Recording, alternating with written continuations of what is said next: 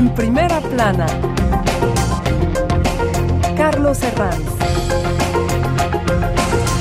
Bienvenidos en Primera Plana, un programa de Radio Francia Internacional y de France 24. Esta semana ponemos el foco en las elecciones europeas del próximo mes de junio, que sin duda van a estar marcadas por la actual crisis agrícola que viven varios países europeos. Para ello nos acompañan tres invitados en esta mesa y otra invitada a distancia que ya les presento. Florencia Ángeles, corresponsal de la W Radio aquí en París. Bienvenida. Gracias, encantada de estar aquí.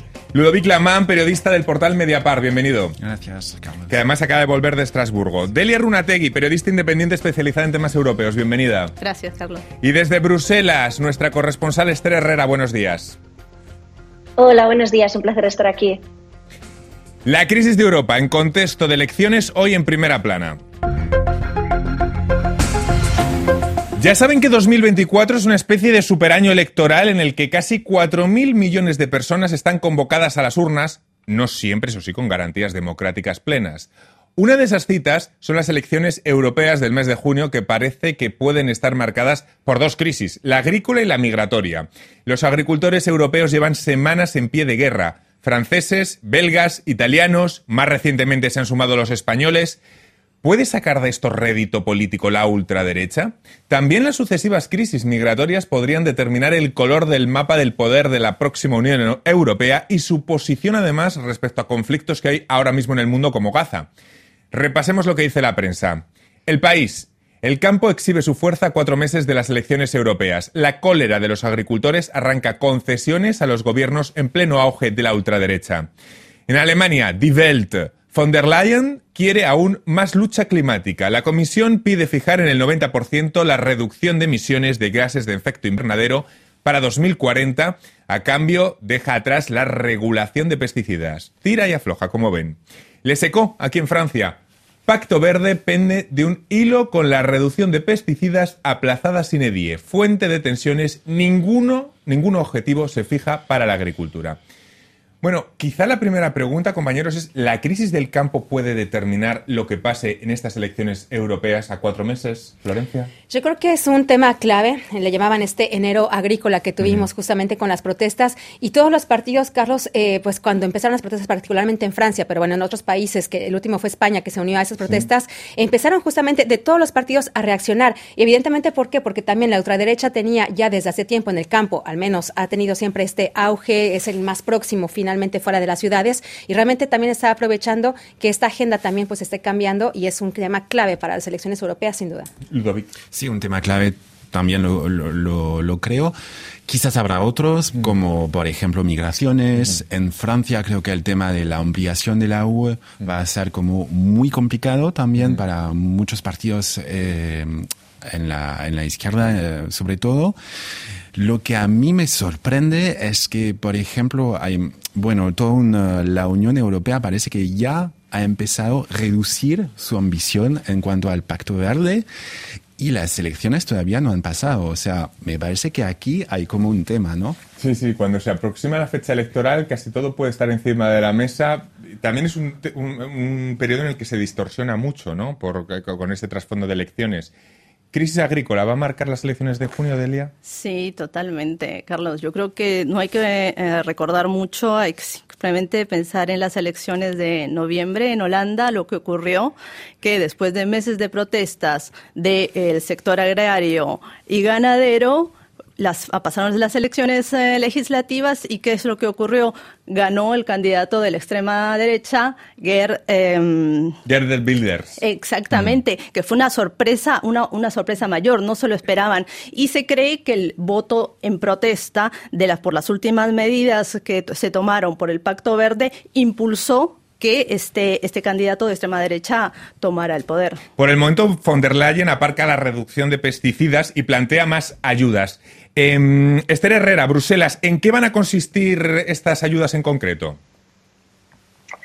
Aquí, buenos días, aquí hay varias cuestiones. Las voces que, que criticaban sobre rebajar la ambición en política ambiental se viene escuchando con más fuerza desde hace aproximadamente un año. La presidenta de la Comisión Europea, Ursula von der Leyen, no ha sido aún muy específica, pero sí que ha dicho que con el diálogo estratégico que se lanzó la semana pasada una especie de foro de debate entre agricultores, instituciones, espera escucharles más, por ejemplo, en cómo em, en la cuestión de la ley de restauración de la naturaleza, para que no afecte tanto al campo. También dar incentivos públicos para un etiquetado especial para favorecer los productos europeos. Se estudian varias medidas, no solo basadas en el dinero, porque la Comisión ya ha hecho varios gritos al campo, como retirar la norma que obligaba a una parte de las tierras que estuvieran en barbecho, es decir, un tiempo en que las tierras tienen un, descanso, o la cuestión de los pesticidas, como has comentado, o más salvaguardas en la entrada de productos ucranianos. Son medidas que demuestran el enorme poder que tienen los agricultores en la Unión Europea, quizás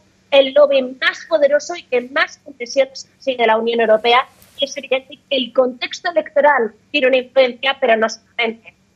Si estas concesiones se producen entre presiones de la derecha y el miedo a los populismos, les pregunto, ¿este miedo está guiando la pacificación de esta crisis agrícola ya no solo en Bruselas, sino también en países como en Francia? Sí, por supuesto. Finalmente, eh, yo creo que el gran miedo también es que la ultraderecha, que ya se ve que es la que al menos en Francia, va a tener varios escaños en el, en el Parlamento Europeo, ahí también hay muchos preocupados porque ahora tenga tanto poder la, eh, la ultraderecha que incluso pueda llegar a esos puestos claves de las comisiones ¿no? de, de, de la, del organismo. Entonces, finalmente sí está guiando este miedo. Por eso también eh, yo creo que el gobierno francés cedió muchísimo. Había hecho tres anuncios el, primer ministro, el recién nombrado Gabriel Attal, y los, las dos primeras reuniones que tuvo con los agricultores no fueron tan, vaya, ta, tan bien recibidas por ellos mismos seguían con los bloqueos hasta que no anunció justamente esta, eh, pues, e, este plan contra los pesticidas que se iba a retrasar justamente para poder tener pues un poquito más de, apoyo hacia estas elecciones. ¿no? Quizá nos tengamos que hacer la pregunta que antes evocaba Ludovic. Hay que ser claros. ¿Esto significa que la transición verde será más lenta por miedo al populismo? Que es lo que estamos intentando decir, ¿no? A mí me parece obvio por mm. el tema de, justamente hablamos de la decisión el martes eh, pasado, ¿no? De, de, aparcar la normativa de reducción de los pesticidas, ¿no? Que es mm. como un, eso era una pieza clave, ¿no? Del Pacto Verde de Ursula von der Leyen. Y es una señal muy claro de hacia, bueno, la ecología nos interesa menos que antes. Hmm. Quizá es, eh, estas con, eh, no sé si equilibrar las demandas del campo, eh, Delia, y la cuestión medioambiental, que viene a ser una deriva del equilibrio entre ecología y justicia social, que es una dicotomía que nos empezamos a encontrar casi a cada paso, en, en cada problema. ¿Cómo, ¿Cómo hacer ese equilibrio entre la agenda medioambiental y la justicia social al mismo tiempo? Yo creo que lo importante es no pensar que las dos eh, son, son contraparte. Yo creo que es la misma cara de la misma moneda, es decir, la justicia social y la ecología van de la mano. ¿Por qué? Porque al reducir los, el uso de ciertos pesticidas que se saben que son nocivos, se ayuda a la salud tanto de los uh, de las personas que trabajan en el campo como eh, de las personas que consumen los productos que han sido este, afectados por estos, por estos pesticidas. Entonces, yo creo que simplemente hay que tener en cuenta, estar, hacer un poco más de trabajo de terreno y ver cuáles son las necesidades del campo para que puedan eh, aplicar las medidas del plan verde y lo que es el, el, el problema que, que, que le solicitan de que reduzcan los pesticidas, pero pero teniendo en cuenta que no les pueden exigir la mismo, el mismo productividad, porque es ilógico. Si se reducen los pesticidas, si se reducen eh, los, el, el, el, espacio que, que, utilizan, no pueden seguir produciendo de la misma forma. Yo creo que hay que verlo todo como un conjunto y no por partes separadas como se ha estado haciendo. Claro, y, y, justamente también el hecho de que se les apoye, se dice mucho de esta prohibición de los pesticidas y es un hecho. O sea, los pesticidas sí. eh, son, afectan tanto al consumidor como al, al productor, al agricultor, pero también ¿Qué opciones hay? ¿Qué opciones le presenta la Unión Europea a estos, eh, o la Comunidad Europea, mejor dicho, a los agricultores? Ok, esta otra molécula también hace un gran apoyo a, a, la ciencia, hace falta un gran apoyo a la ciencia para que entre justamente a presentarles unas opciones viables, porque les dicen lo que no pueden usar, pero después no les dicen qué otros productos y no les apoyan financieramente para que también puedan tener esta productividad, como decía Delia, y no se queden pues eh, sin, sin el, el, la labor y sin los recursos. Sí, eso es, una, es un fallo, creo, de, del Pacto Verde al principio principio, falta un presupuesto, una ambición de presupuesto para apoyar y justamente ese tema de justicia social, etcétera, en Francia lo tenemos desde planteado desde el surgimiento de los chalecos amarillos, o sea, hace muchísimo tiempo. Y la elección justamente era hay que pensar también en ayudas para acompañar a las personas que van a a, estar perjudicadas. Y, me parece que en, la Comisión Europea lo, olvidó al principio esto.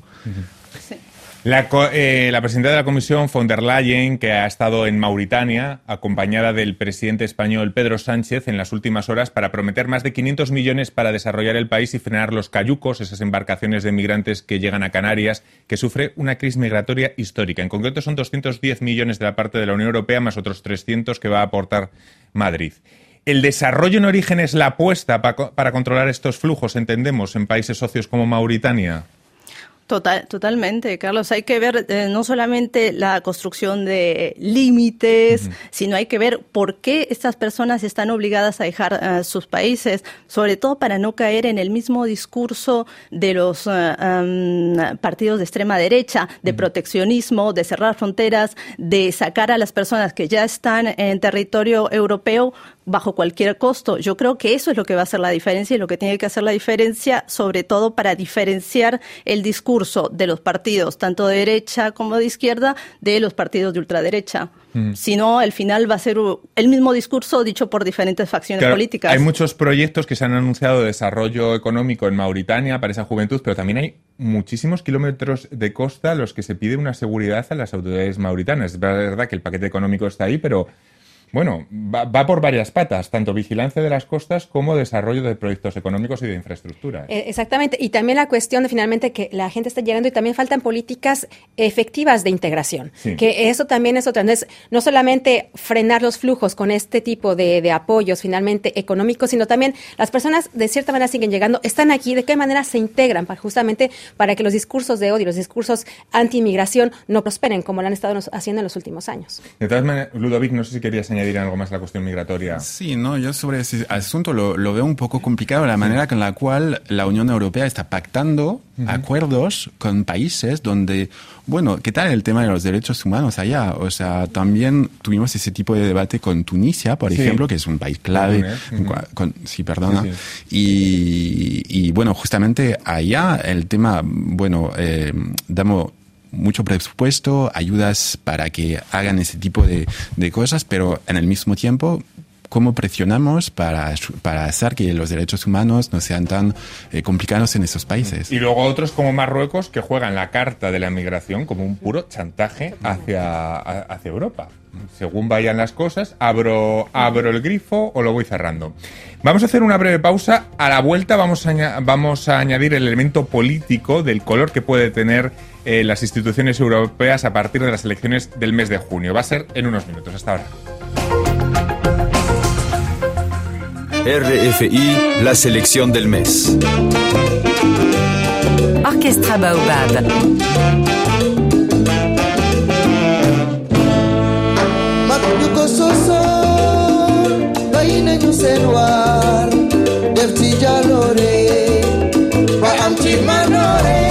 cheio de olhos para o meu amor. Gabriel da Rosa. Um cafuné ela foi e me cafungou. Cheirinho gostosinho do jeitinho que eu gosto, amor. Mise à jour du ciel, c'est le crépuscule. Flavien Berger. Je suis plus si seul, les fleurs s'allument. J'adopte un verre luisant, calé sur ma chemise. J'ai pas de lumière, petite bêtise. J'accélère. Nous allons pardonner. Ticket Jaffa Coli et Tix de Hawthorne. Nous allons pardonner, mais jamais oublier. RFI. Seguimos en primera plana, hoy con el foco en Europa y en esta mesa con Florencia Ángeles, corresponsal de la W Radio en París, Ludovic Lamán del portal Mediapart, Delia Runategui, periodista independiente y en duples desde, desde Bruselas nuestra corresponsal Esther Herrera. Las encuestas proyectan que tras populares y socialistas el tercer grupo en la Eurocámara podría llegar a ser Identidad y Democracia, en el que está integrado el partido de Le Pen. Este sería, les pregunto, el gran efecto de, que la lista de Jordan Bardella aquí en Francia tuviera tan buen resultado en Francia y segunda consecuencia, una bajada de Renew, la lista macronista. ¿Qué les parece, Ludovic? Sí, ellos, bueno, Bardella tiene un objetivo, llegar primero. Quiere ganar las elecciones. Vamos después- a explicar que Bardella es esta cara de 28 años, que es, digamos, el del, del fin de Le Pen, que sorprende a muchos por la edad, fuera de las fronteras francesas, aunque aquí ya lo hemos integrado mucho Bueno. eh, esa figura, pero es que es muy joven. Bueno, eh, Gabriel Attal, el primer ministro También, nuevo, también lo es, también lo es, sí, 34, sí, creo. Sí. Eh, él quiere llegar primero, después los planes que tiene él para cambiar Europa no sabemos, no hay, no existe, no hay estrategia europea, etcétera. Eh, después yo a ese nivel desconfío un poco de... Hay un tema de profecías autocumplidas, se dice, ¿no? profecías Entonces, autocumplidas, sí, sí, sí. o sea, toda la gente está full con el tema de, bueno, el avance de, de las extremas derechas, muy bien, pero todavía falta la campaña. Y vamos a ver, por ejemplo, todo este tema del Pacto Verde, también habrá- hay que ver cómo los ecologistas van a contestar, hay que ver cómo... Habrá un- una disputa, o sea, faltan tres meses y todo no está escrito, ¿no? Sí, y estarán de acuerdo que además ha habido elecciones en ciertos países últimamente. En Polonia se ha Sí, puesto total. freno a la ultraderecha. En España, finalmente, el pacto para que la coalición progresista siga en el poder. Es decir, no siempre. se- es verdad que los periodistas. Finlandia también, la presidencial, no, llegó tercero la, la extrema derecha. Toda la gente decía, bueno, habrá un presidente de extrema derecha. No pasó. O sea, vamos a ver. A los que le está yendo muy mal últimamente es a los conservadores, ¿no? Por toda Europa, porque además de los grandes países ya no manejan absolutamente ninguno. Desde que se fue Merkel de la, con la CDU en Alemania, ya no hay ningún país de los grandes europeos eh, gobernado por, por los conservadores. Quizá de ahí venga, venga mm, a- algunas de, de- de sus preocupaciones. Vamos con Esther Herrera desde Bruselas. Esther, a cuatro meses de la cita europea, ¿hasta qué punto preocupa este tema, el avance de la ultraderecha en Bruselas? ¿El desmarque del PPE, del Partido Popular, de los moderados de la ultraderecha, preocupa entre los demás grupos? Sí, a ver, esto es innegable, aunque también depende un poco de a quién le preguntes, pero el avance de la extrema derecha preocupa porque según algunas encuestas, lo nombrabas antes, podría convertirse en la tercera fuerza en la Eurocámara por delante de los liberales. Eso nunca ha pasado. Sería la conocida como extrema derecha amable o menos radical, por así decirlo, eh, que es la del grupo de los conservadores y reformistas europeos, donde se, encuentra el partido de Giorgia Meloni o los españoles de Vox o el partido de Marine Le Pen. Es cierto que en las anteriores elecciones también se advertía de este avance, pero las encuestas nunca se les habían sido tan favorables como hasta ahora. El Partido Popular Europeo ha ido jugando a dos aguas, pero yo lo veo más de juego político en el sentido de que intenta quitar ah, votos, pero sí que es cierto que en algunas ah, políticas se han alineado. Por ejemplo, la ley que comentaba antes, la ley de restauración de la naturaleza, en que se unieron los grupos em, de extrema derecha junto con el Partido Popular Europeo y, de hecho, en la primera votación la bloquearon. Esto es una muestra de cómo están cambiando las cosas si emerge la extrema derecha de los conservadores y reformistas europeos y ahí el Partido Popular Europeo no se siente tan incómodo con este grupo, porque lo hemos visto claramente, por ejemplo, con Giorgia Meloni, que es de extrema derecha, pero se ha acomodado mucho en el establishment, se ha aceptado su figura y esto es un escenario que realmente no se puede descartar. Claro, es que la figura de Meloni es distinta porque es pro-OTAN, está a favor de Ucrania en la guerra, es una figura de la ultraderecha, pero que sí que se acopla bien, digamos, a, a la familia conservadora, ¿no? Entendemos. Exactamente, al final quedan estos eh, temas que son muy eh, cli- ah, clivage, como dicen aquí en Sí. francés, ¿no? Muy, ah, eh, vaya, muy extremos, digamos, en los que ellos han sabido reconquistar realmente al electorado por eso. Es, ya no se muestran con estas figuras que van a romper, por ejemplo, ya no es el debate de qué va a pasar con la Unión Europea, a dónde vamos, ¿no? Sí, sigue todavía, por supuesto, el debate sobre eh, qué tanto apoyo vamos a dar o no a la integración de nuevos países, ¿no? Ya finalmente lo acaba de integrar, está Ucrania, pero bueno, hacen que sean vistos como más gobernables, más, más partidos con el poder en lugar de tanta oposición. En la nueva Eurocámara hay la división clásica, de, habrá la con- división clásica entre conservadores y progresistas, pero también es otro eje de variables, europeísta y eurófobo. Y atención, porque hay, es transversal, porque vemos, por ejemplo, el caso de Meloni, que está en la ultraderecha, pero que es europeísta. No sé qué esperan de esta nueva composición. También hablamos antes del tema francés, y es verdad que hablamos de, de- de Le Pen, ¿Os acordáis Le Pen hace años cuando hablaba del, del Frexit? De que exactamente. eso ya ha pasado a mejor vida. Eso ya no existe tampoco. No, es decir, que- vemos que eso ya quedado que fuera. tampoco Hay- hay la movimientos. ultraderecha no es un bloque, que es lo que se entiende mal a lo mejor fuera de las fronteras europeas. Tampoco es un bloque. Sí, eh, hay Sin desde ya, desde Es- ya hay dos grupos diferentes Sí, en sí, el exacto. Parlamento. Eh, efectivamente, yo creo que lo que busca más que nada el bloque, el, el bloque de Meloni es lograr hacer alianzas para tener un, un más poder en el Parlamento Euro- Europeo y cambiar la Unión Europea, pero de- de- de- desde, Desde dentro. dentro, desde Ya dentro, no están sí, con sí. el discurso, po- porque han visto las consecuencias del Brexit Claro. y en este momento geopolítico tan particular no es favorable para ningún país estar eh, solo. Entonces, eh, sigue la, la, la idea de mantenerse en un grupo, la Unión Europea, pero lo que ellos ahora buscan es tener una posición para poder legislar y proponer leyes que les sean más de, dere- de, de- de ultraderecha. Ah, hay el tema también de, se dice en francés, cordón sanitaire. El cordón sanitario, sí, sí, Ta- sí. Tal cual. Y eso va a ser clave el año que viene en, en las instituciones europeas, porque Meloni no hay cordón No sanitaire. exacto. Y nada. cada vez Está en más todo bien, países o sea, ese cordón sanitario se ha ido degradando, cada vez en más como, países. Como ¿no? en España, ¿no? Como Con, en- o sí, sí, sea, sí, a nivel eh, local, etcétera. Y, por ejemplo, la, la cumbre de diciembre eh, en Bruselas, Meloni fue clave en obtener, en conseguir como un acuerdo con Víctor Orbán, etcétera. Entonces, como que toda la gente quiere, bueno, es posible trabajar con ella. Marine Le Pen, francesa, ella sí, oficialmente en, en Estrasburgo, no quieren trabajar con ella. ¿Eso va a cambiar si su grupo llega tercero en el, en el, en el Parlamento? Puede ser que sí, puede ser que no. Eso va a ser como también en la campaña. Los partidos tienen que decir si quieren trabajar con ella o no. Exacto. Bueno, serán unos comicios decisivos para la Unión Europea en plena transformación que tendrá que iniciar las primeras eh, reformas internas para la próxima gran ampliación hacia el este. Esther Herrera, Bruselas, ¿cómo será esa construcción del futuro de la Unión?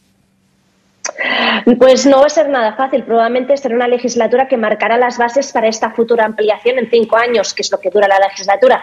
No lo veo para que ningún país entre, pero será decisivo cambiar cosas radicalmente. Ahora mismo yo creo que la Unión Europea se enfrenta a uno de sus mayores desafíos. Para empezar, la de reformar la política agrícola común. Ahora mismo una de las políticas con más presupuesto, un tercio del dinero público europeo va hacia la PAC, pero la Unión Europea, tal y como está ahora, es incapaz de acoger a un país como Ucrania y tener la PAC actual, porque Ucrania se lo quedaría todo por la gran cantidad de tierras de cultivo que tiene. También se debe reformar los sistemas de toma de decisiones. Por ejemplo, se debe ir retirando la unanimidad en algunos temas. No puede ser que cada vez que un país quiera bloquear unas conclusiones se paralice todo, como hace actualmente cada dos por tres el primer ministro húngaro Víctor Orbán, o tener que llegar a soluciones extremas cuando el pasado diciembre, en la cumbre de líderes europeos, le pidieron a Víctor Orbán que saliera de la sala para que todo el mundo votara a favor de abrir negociaciones con Ucrania. Una Europa a 27 ya es muy complicada, una Europa con más de 30 países es inmanejable. Probablemente la Unión Europea tendrá en esta próxima legislatura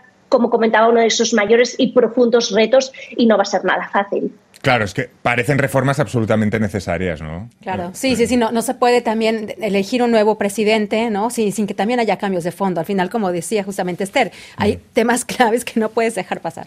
Un tema que os encanta, las quinielas, la rumorología, ya circulan por los pasillos en Bruselas. Según La República, el diario italiano, Macron desea colocar al ex primer ministro italiano, Mario Draghi, al frente del próximo Ejecutivo Comunitario.